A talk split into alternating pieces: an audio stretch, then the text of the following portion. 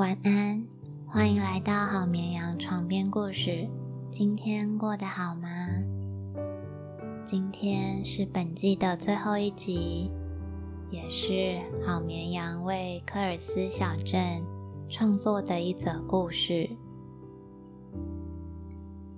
那在故事开始之前，想要先感谢。喜欢好绵羊床边故事的听众，在 Apple Podcast 上面的留言和鼓励，好绵羊都有看到。你们的收听和分享，都是我持续创作的动力。如果想听更多好绵羊的新作品，那欢迎透过 Apple Podcast。或是 Sounds On 平台分享您的心得。那好绵羊将预计在第三季加入更多的原创故事，和大家一起用故事打造属于自己的睡前世界。那么，我们一起迎接科尔斯小镇今年冬天的第一场雪吧。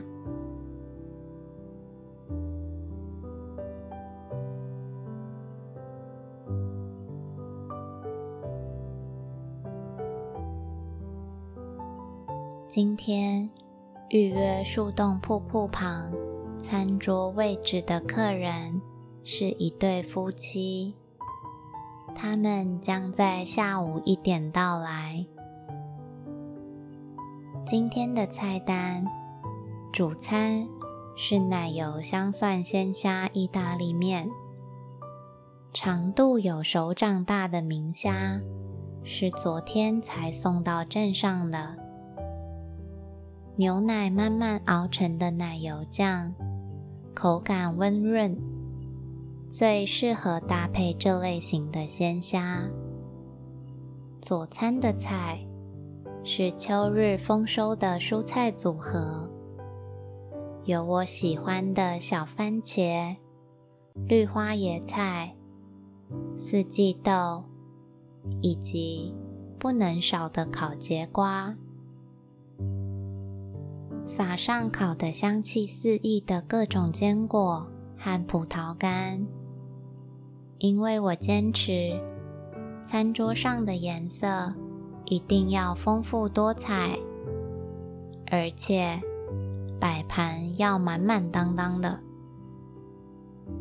在这种下雪的日子到来时，才能一直保持充实的幸福感。还有几天前刚收到最喜欢的栗子南瓜，是隔壁镇上查特先生送过来的。他说今年的栗子南瓜长得特别好，我打算用南瓜混上牛肉做成可丽饼，炸得金黄酥脆的面衣外皮。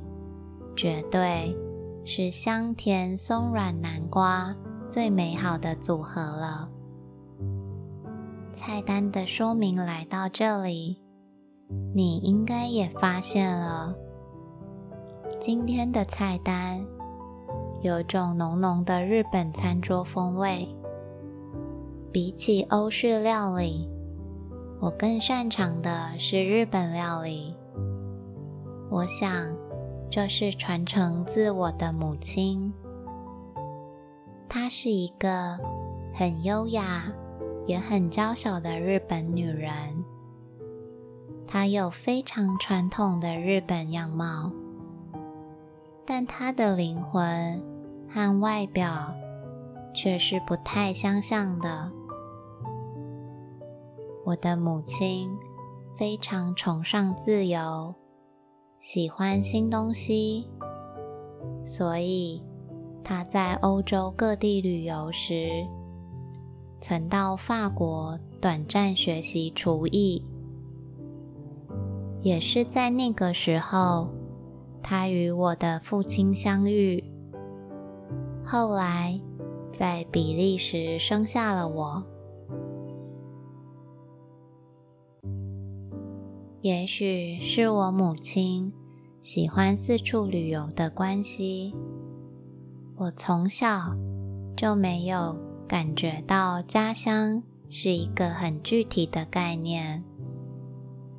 家对我来说，就是母亲所在的地方。我跟着母亲一直在世界各地迁徙。他所做的料理也与我们的生活一样，有着自成一格的风味。海鲜炖饭里会加入日式的白玉汤圆，最喜欢的窑烤披萨口味是泰式绿咖喱，而其中我最喜欢他做的一道菜。是马铃薯炖肉，在锅里长时间炖出来的绵密的马铃薯。在他过世之后，我再也没有吃过比他所做的马铃薯炖肉更细腻的风味了。而我自己多次尝试，也没能做出那种。温暖的感觉。虽然厨房是我们母女相处最长的场所，也是我们大部分工作的地方，但我们对于食谱的发明这项游戏总是乐此不疲。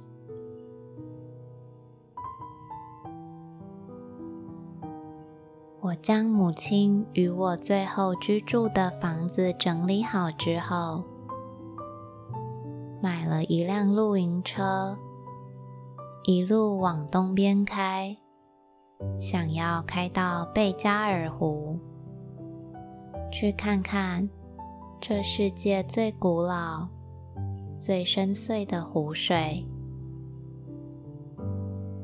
我的母亲说。贝加尔湖的一望无际，夏天看过去像一片海，冬天看就像是一座蓝冰建成的大岛。时间在那里会不可思议的缓慢下来，凝结成一颗气泡，然后。冻结在贝加尔湖冬天的湖水底下。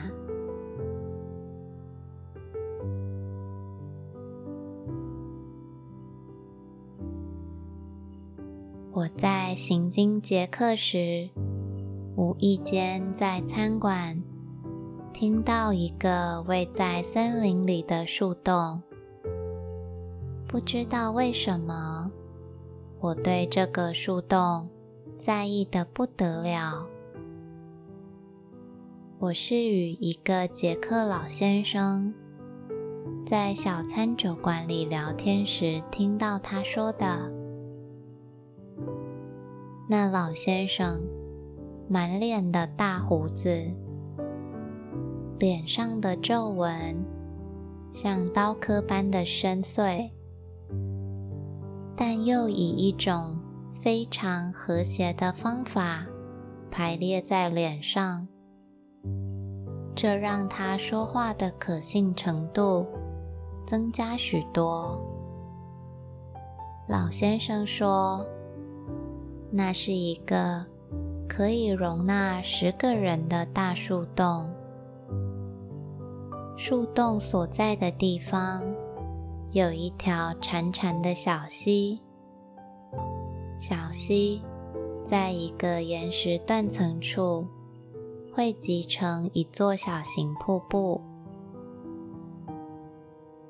瀑布的水量冬夏都是一样的。那瀑布不水不很急，反而是很细密的，就好像是玉露的影片。常年在那里播放似的。而那个十个人的大树洞要穿过瀑布才能到达。完全没有根据的我直觉认为这座瀑布是为了守护树洞的某个秘密而存在的。总之，一个强烈的念头告诉我，这非得要亲身去看看才行。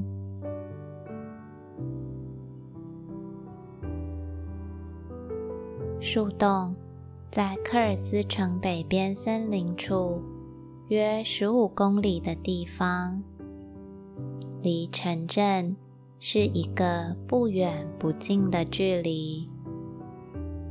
虽然抵达的时候已经是冬天了，树林里的光照并不是很充足，但我还是一见面就对这座森林抱有着非常亲切的好感。沿着小溪流，很快就能找到。绵密瀑布了。这座绵密瀑布的形成，不只是它的水量常年稳定的很奇妙，在瀑布的底下也没有形成一个很大的水潭。相反的是，有一片巨大的岩石，仿佛……溪水海绵般的吸收着瀑布降下来的水，而瀑布的降水只在岩石上面形成一层雾面镜子般的波纹，然后从巨大岩石的下方，像是拧出水来的，继续往下流动。我从来没有看过这样奇妙的景象，但我能确定的是，我一点害怕的感觉都没有。相反的，我对树林的好感不减反增。于是，我在休闲服外面套上轻便的雨衣。将帽子罩好整个头部，脱下慢跑鞋，换上长筒雨靴，打算穿过瀑布去看老人口中的可以容纳十个人的大树洞。穿过瀑布的那瞬间，正如猜测的一样。有个类似小型汽车门大小的洞口在眼前呈现，那瀑布的水打在我的背上，催促着我踏往洞口较为干燥的树干部分。我用手机微弱的照明对树洞内扫过一圈。即使这是可容纳十个人的树洞，也就扫过一圈就能看完树洞内里的全貌了。于是，我将照明确实照亮着脚的前方，顺着树洞的边缘走着。我自己也不太清楚。在企图寻找什么？在小步踏着向前的时候，我能感觉有种细微的声音，但我远远的照过去，却看不到东西。或许是因为被包围在黑暗中太久的关系。神经变得特别的敏锐。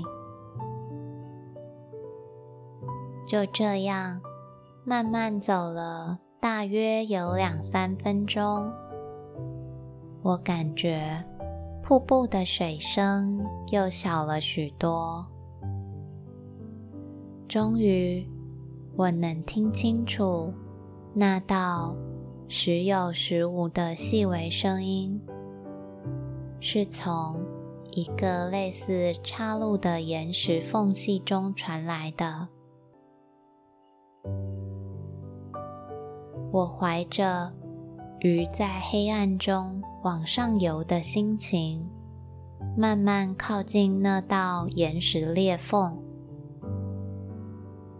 我终于看清楚那个声音的来源了。那是一条有着黑白毛色的幼犬。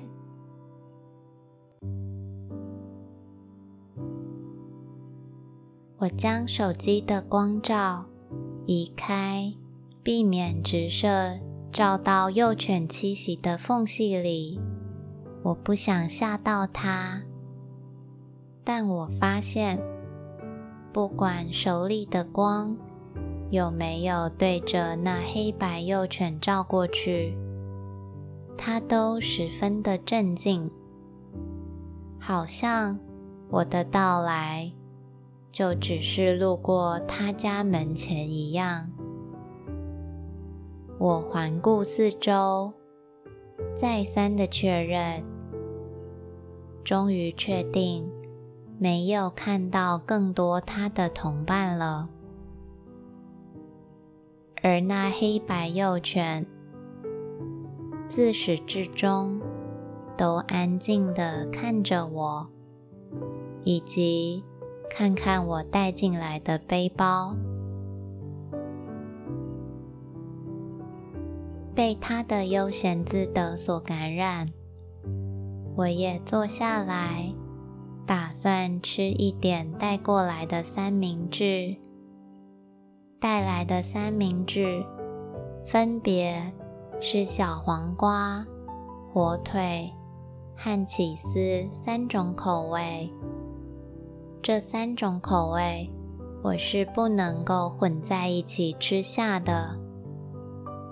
我喜欢将它们依次序放入嘴里，配上一杯暖暖的热茶，整个人就温暖起来了。黑白毛色的幼犬。盯着我手上的三明治看着，于是我将火腿口味分给他吃。我一边分送，一边与他聊天，说着：“这是我用母亲最引以为傲的三明治专门刀切片而成的，而美乃滋。”是我手制的生菜，也十分清脆结实。这独一无二的三明治是其他地方吃不到的。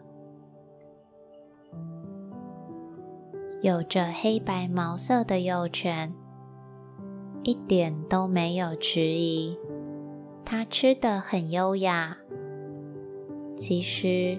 声音也不太大，非常有礼貌似的，有着他专属的餐桌礼仪一般。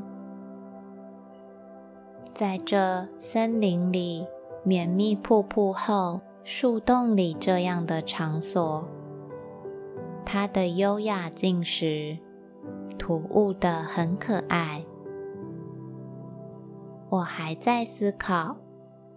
这黑白毛色的幼犬，其实是这个树洞的精灵时，它已经吃完火腿口味，盯着我另外一只手的小黄瓜三明治。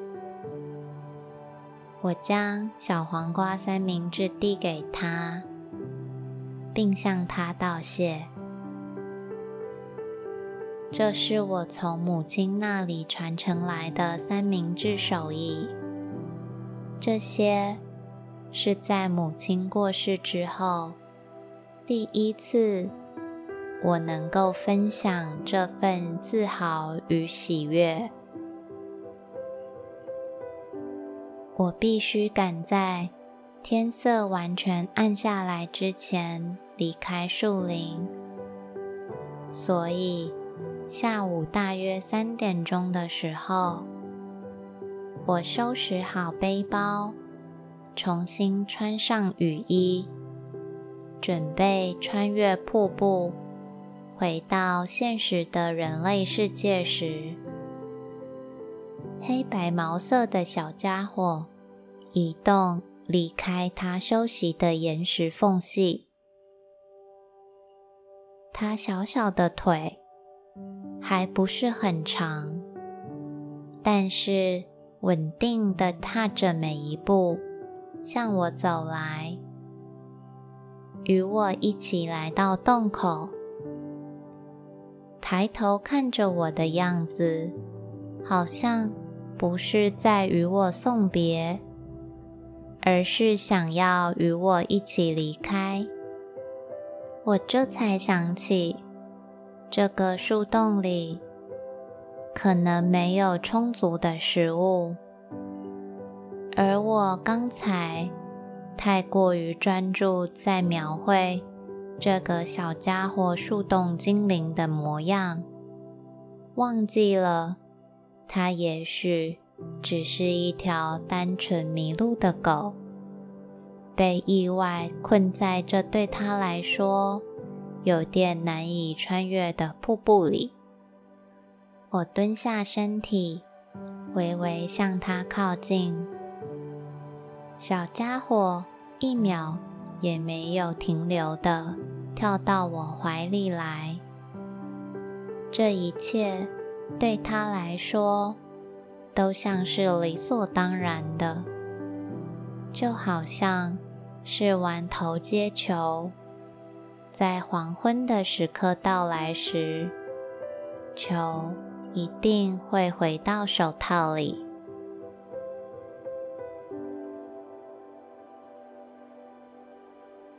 我在树林不远处的科尔斯城住了下来。每天，我都带着小家伙到树林里等等看他的同伴或家人。小家伙就在我搭着的简易露营帐篷附近安静的待着，偶尔。跟着我一起去采摘野菜或花朵，用鼻子碰碰充满露水的植物，弄得鼻尖湿湿的。他眼睛聪明的转着，尾巴咚咚的敲着背包，好像在说：“这些都是可以带回去的哦。”接下来的连续两个礼拜，黑白毛色的小家伙除了跟在我的身边，其他时间都没有走远。我也没有看见更多的动物了。整个森林安静的像是一幅静止的画。我决定不再往返城镇和森林。我把露营车开到树洞瀑布附近的空旷地，搭建起生活需要的一切设备。水源就取用绵密瀑布的，电力是来自露营车太阳能板搜集的。我甚至还堆砌了一个窑烤用的炉子，以便随时能够取用温热的食物。之前整天总是安安静静的黑白毛色小家伙，仿佛知道定居计划一般，从我将露营车开进森林的第一天起。他就一改安静的样子，跟前跟后的活跃着，美好的就像是真的树洞精灵般，让我在忙碌于这些事情时，一点也不感觉到辛苦。我们最喜欢做的事，是早晨一起醒来，躺着不动一会儿，慢慢的送走清晨做的最后一个梦。深呼吸几口树林间珍贵的新鲜空气，然后碰碰鼻子。小家伙一天天的长大了，但我还是叫他小家伙。他长长的黑白毛也因为长大而越显色彩分明。它充满活力的尾巴摆动时，会随着已经长大的身躯，让整个床都晃动，而我会忍不住的笑出来。小家伙虽然已经长得很大了，但它吃的其实并不是很多。他总喜欢吃与我相同的食物。有时我们会与树洞餐桌的客人一起用餐，有时是我们两个单独用餐。而每隔几天，我会到镇上采买，并从餐酒馆领回预约的名单。餐酒馆的老板总会在上面注明，这预约的客户对哪道料理念念不忘，或今天是哪位客人的特别节日。今天是小家伙的生日。我用蒸的松软的栗子南瓜和烫熟、微微调味的牛肉做成他的生日蛋糕。我们打算在送走树屋瀑布餐厅的客人后，在下午茶时段一起享用。算一算。从我在树洞遇到他的那天起，已经是第五年了。我想，他实际出生的日子应该在更早个几周才是。但小家伙好像并不介意我弄错日期，有时。我会打开贝加尔湖的照片，跟他说：“哪天我们一起去这里看看吧。”但小家伙似乎并不太想离开绵密瀑布和大树洞。他在这打盹、散步，陪着我做各式各样的事情。就好像是他生活的全部。偶尔，他还是会回到树洞里，一待就是一整天，并且在窑烤炉被夕阳染成金黄色的时候回来。渐渐的，贝加尔湖的蓝冰在我脑海里褪去。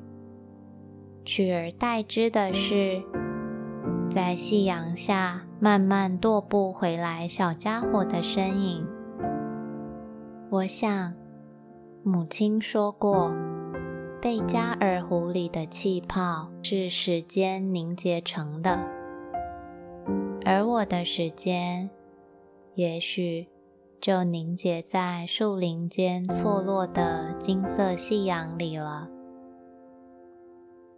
我回到厨房，将蒸好的南瓜泥端出，享受带着甜香的蒸汽扑上我的脸。我转头对已经进来厨房、坐在地上的小家伙说：“生日快乐！”他抬头看着我，耳朵微微的动着。每次他这样动着耳朵时，我都觉得他能够听懂我在说的话。于是，我蹲下对着他说：“祝福你，每天都有单纯的快乐。”